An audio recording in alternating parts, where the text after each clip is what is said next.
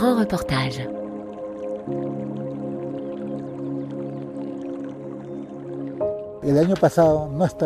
L'an passé, ce n'était pas comme ça. Maintenant, on voit des parois de roches qui auparavant étaient recouvertes de neige. On voit de plus en plus de roches nues. C'est quelque chose qu'on va observer de plus en plus dans les prochaines années.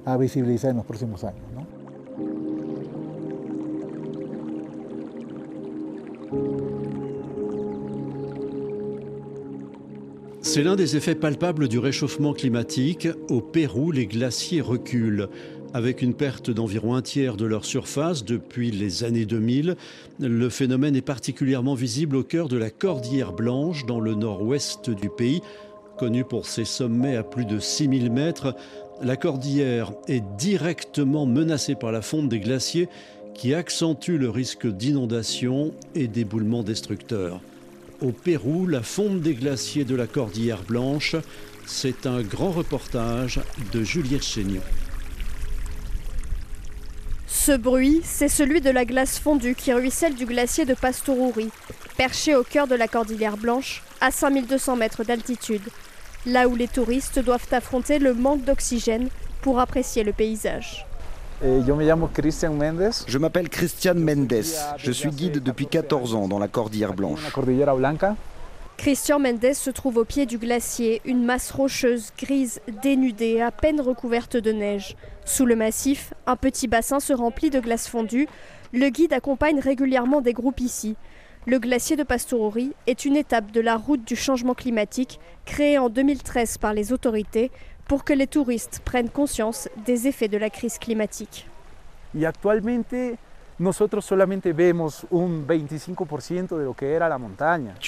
Nous ne voyons qu'un quart de ce qu'était cette montagne. Le point culminant du glacier se trouvait là-bas, derrière vous, là où vous voyez quelques pierres. La hauteur moyenne de glace est aujourd'hui de 9 mètres, mais il y a 20 ans, c'était 25 mètres au même endroit. Malheureusement, les glaciers sont appelés à disparaître. D'ici 10 ans, ce pic risque de disparaître comme les autres pics de moins de 6000 mètres. Il y a 20 ans, je venais ici avec ma famille et ce que vous voyez là était une piste de ski on pouvait y organiser un championnat.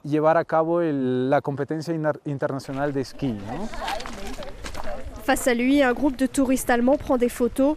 Marianne et Lara, deux étudiants, tiennent à immortaliser la visite. On se croirait dans un autre monde. Vous voyez la glace fondre. C'est un peu malheureux car c'est un signe du changement climatique. Mais en dehors de ça, c'est un paysage naturel exceptionnel.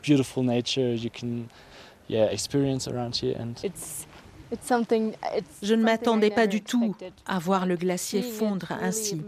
C'est très triste.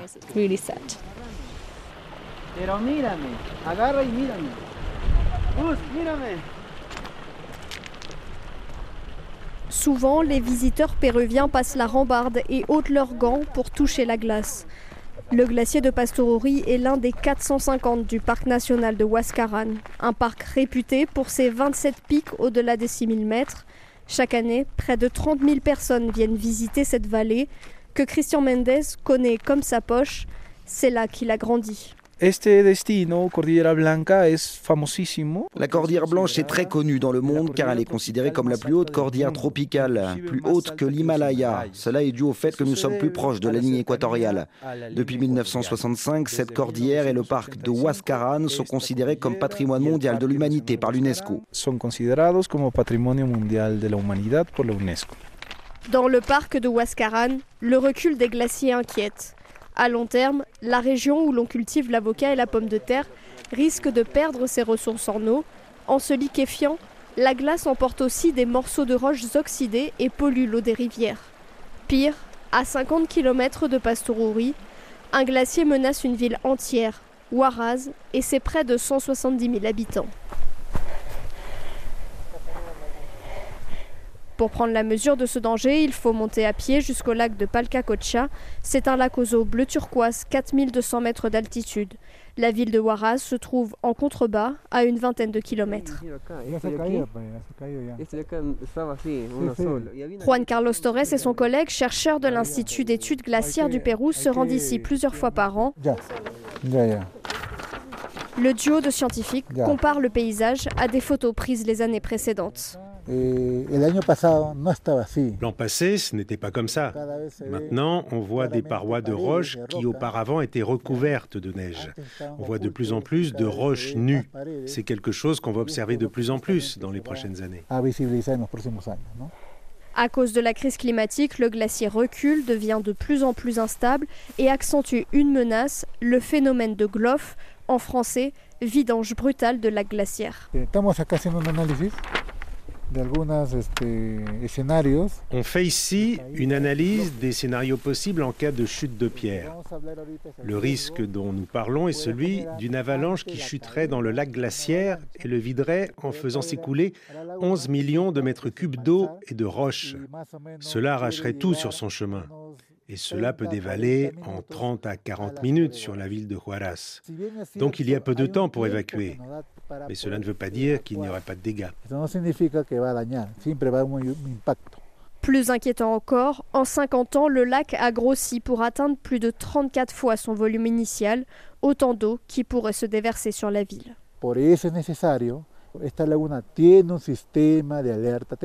C'est pourquoi nous avons un système d'alerte précoce avec une caméra qui permet de surveiller en temps réel et à distance ce qu'il se passe au niveau du lac.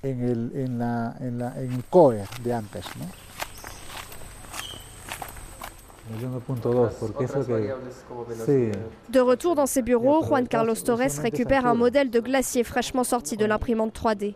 Sur son écran d'ordinateur, il ouvre la carte des risques pesant sur Huaraz.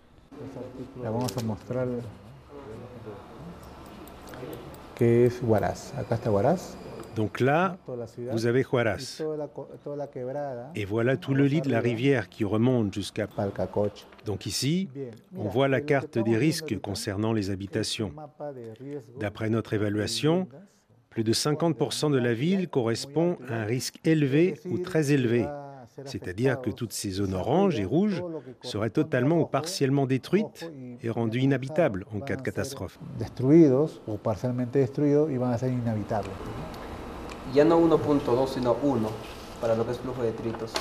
Les pertes économiques seraient aussi importantes en cas de catastrophe, plus de 2 millions d'euros. Un drame s'est déjà produit à Huaraz en 1941, des quartiers entiers inondés, ensevelis, plusieurs milliers de morts.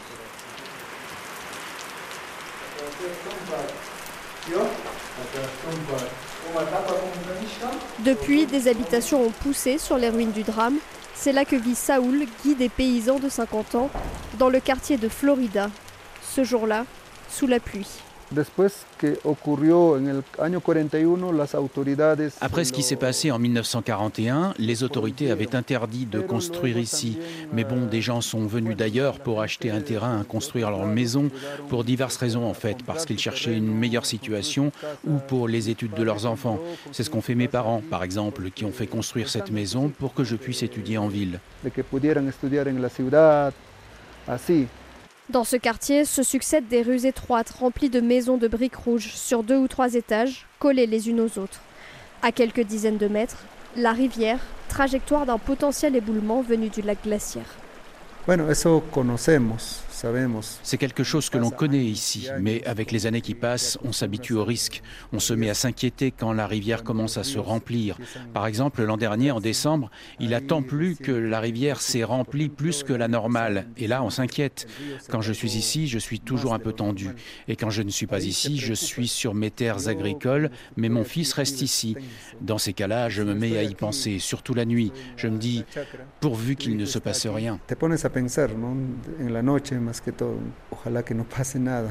Aujourd'hui, deux digues protègent la ville et des opérations de pompage permettent de contrôler le niveau du lac glaciaire. Insuffisant pour Saoul, qui soutient le projet de construction d'une troisième digue, coût estimé 4 millions d'euros, une charge que les autorités locales ne devraient pas assumer seules d'après Saoul. Les scientifiques ont démontré que les industries émettent des gaz à effet de serre, littéralement polluent. Et la conséquence de ça, c'est la crise climatique qui a des effets ailleurs dans le monde. Et en l'occurrence ici, ça affecte les montagnes et les glaciers. Aidé par l'ONG environnementale Germanwatch, Saoul a donc attaqué une entreprise en justice, RWE, un conglomérat allemand du secteur de l'énergie, responsable, d'après l'association, de 0,5% des émissions de CO2 mondiales depuis le début de l'ère industrielle.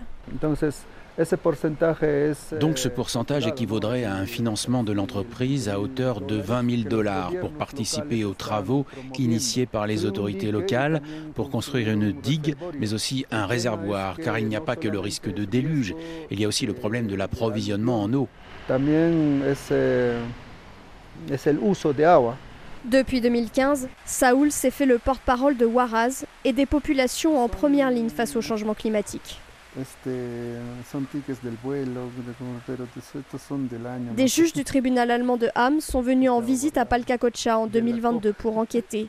Un an plus tard, ils viennent de rendre leurs premières conclusions, mais Saoul devrait attendre encore 2 à 4 ans avant d'être fixé sur l'issue de son cas. L'entreprise RWE, elle, refuse de s'exprimer sur le sujet. Elle estimait il y a quelques années que selon les lois allemandes, les émissions individuelles ne sont pas responsables de processus universels et globaux comme le changement climatique. Face au risque de voir le lac glaciaire se vider brutalement, les autorités de Waraz organisent chaque année, au mois de mai, un exercice de simulation de catastrophe.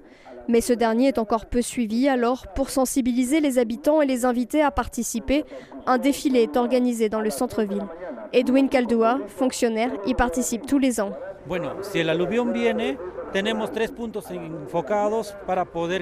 Donc, si le déluge arrive, nous avons trois points identifiés vers lesquels courir. Soit on va vers le sud, soit vers le nord. Dans tous les cas, il faut s'éloigner le plus possible de la trajectoire de l'éboulement et de la rivière et se protéger dans les zones hautes. Si le système d'alerte s'active, nous avons cinq minutes pour évacuer le plus de gens possible. Nous sommes obligés de vivre avec cette peur, mais nous devons nous tenir prêts pour savoir quoi faire si ça arrive pero estar preparados para qué hacer cuando ocurra.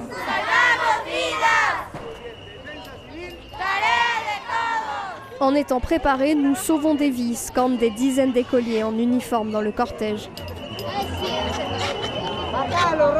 Sur les pancartes, des écritures enfantines pour rappeler l'importance de se préparer à la catastrophe. Certains dessinent le sac à dos d'urgence qui doit contenir le nécessaire pour 24 heures de survie. Celui d'Annelle est déjà prêt. L'adolescente de 13 ans se prépare à devoir l'enfiler un jour si l'alerte devait être donnée. Ça fait un peu peur car on n'est peut-être pas toujours bien préparé. On peut perdre des proches, des êtres chers. Il y a cette peur, par exemple, là, on est tranquille et il se met à y avoir un tremblement de terre. Il faut avoir été préparé à un événement comme ça.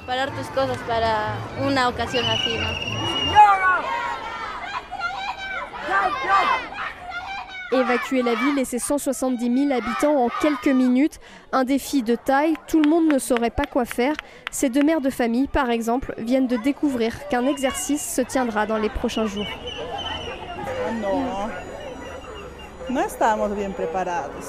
Non, on n'est pas si bien préparé. On vit dans ces maisons, il y a plein de constructions près de la rivière on n'est pas prête.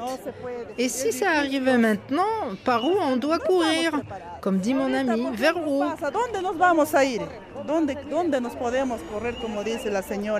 Vous ne savez pas où il faudrait courir Non, on ne sait pas vers où évacuer. Dans le cortège, les pancartes des écoliers rappellent aussi l'une des plus grosses catastrophes qu'ait connue le Pérou. Cela s'est passé à 50 km de Huaraz, au nord de la vallée. Depuis, tout le monde ici se représente bien les risques liés aux glaciers. En 1970, un séisme de magnitude 8 déclenche une avalanche au sommet du Huascaran, plus haut pic du pays. 53 millions de tonnes de débris, de glace et de roches déboulent alors sur Yungay. En quelques minutes, la petite ville disparaît, ensevelie. Il ne reste aujourd'hui qu'un mémorial construit sur l'ancienne ville et trois palmiers de la place principale que nous montre Ravière, 78 ans. Regardez, nous avons ici les trois palmiers. Deux se sont asséchés et il n'en reste plus qu'un sur pied qui est encore vivant. Voilà, c'est celui-là. Ils sont alignés. Comme l'église était à ce niveau-là, l'éboulement l'a heurté, ce qui lui a fait perdre de la force et a protégé les palmiers.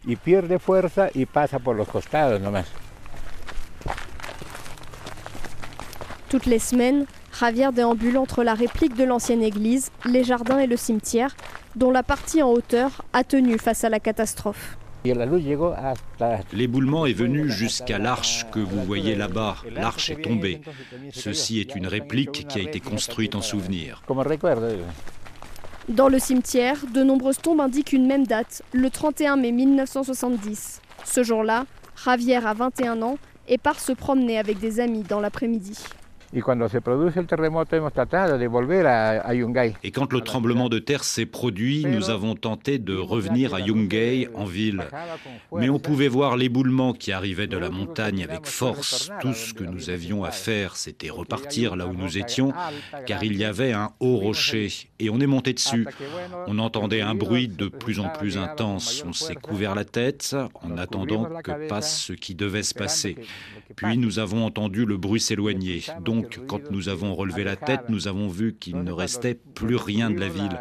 Tout avait été détruit et ce qui était un lieu rempli de maisons est devenu un champ, comme un champ qu'on aurait préparé pour semer. Un de casas era un campo, como si recién se hubiera cultivado para.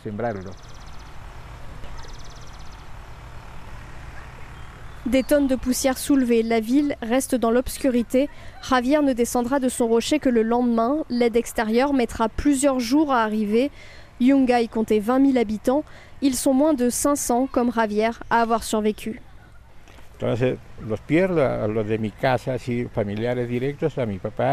J'ai perdu ceux qui étaient chez moi, mon père et ma mère, mais aussi dans d'autres maisons, il y avait mes grands-parents maternels, mes oncles et mes tantes qui eux aussi sont morts. Je me suis retrouvé pratiquement seul ce jour-là. La presse, particulièrement la presse internationale, a envoyé des reporters. Ils ont pris des photos. Ils connaissent bien cette ville. Beaucoup étaient déjà venus. C'est une ville connue et ils ont titré Yungay effacé de la carte. Yungay a disparu. Yungay n'existe plus. Yungay borrado del mapa. Yungay. Yungay n'existe. À Yungay, ce n'est pas une vidange brutale de lac glaciaire qui a provoqué le drame, mais un autre phénomène aux conséquences similaires qui ont marqué les habitants.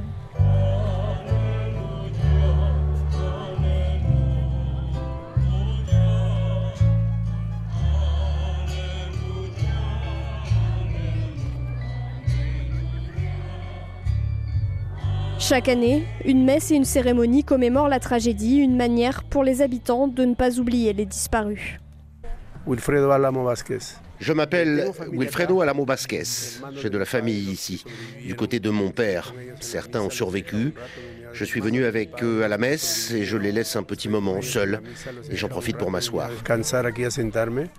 Wilfredo sait, comme beaucoup ici, qu'un drame pourrait à nouveau se produire dans la vallée, plus seulement à cause des séismes, mais aussi à cause de l'accélération de la fonte des glaciers et des risques d'avalanche.